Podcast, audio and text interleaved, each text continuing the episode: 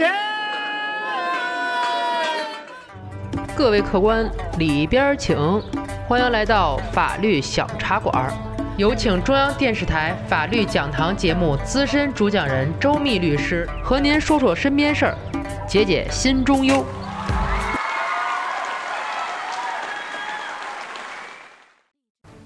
锄禾日当午，打工好辛苦，老板欺负人，周律师我给你讲清楚。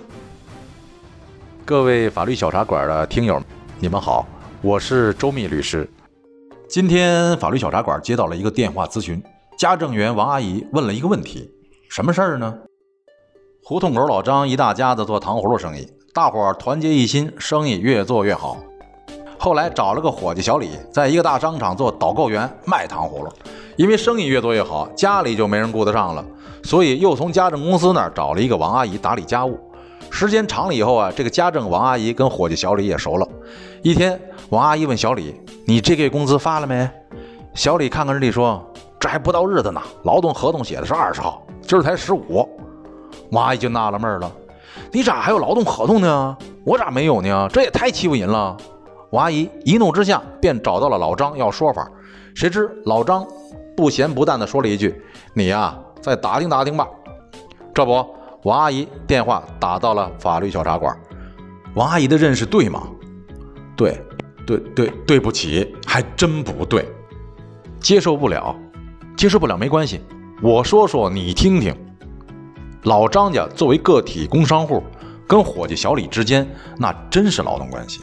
确实需要签署劳动合同，而王阿姨呢是家政公司委派到老张家的员工，区别在这儿呢。因为老张家是个体工商户，能与劳动者确立劳动关系的主体必须是用人单位，包括企业、个体经济组织、民办、非企业单位等。个体户雇佣的人确实是受到劳动合同法保护的，而对于王阿姨来说，老张他这个雇主啊不是用人单位，所以。老张雇佣的保姆，还真不能按照劳动合同法那套来。不过王阿姨也不必着急上火，不受劳动合同法保护，并不意味着不受其他法律保护，是不是？如果与接受服务的雇主发生纠纷，是可以通过民事诉讼直接解决的。对，还有法院呢。如果您生活当中有什么烦心事儿、麻烦事儿，尽管来找我，我在法律小茶馆等着您。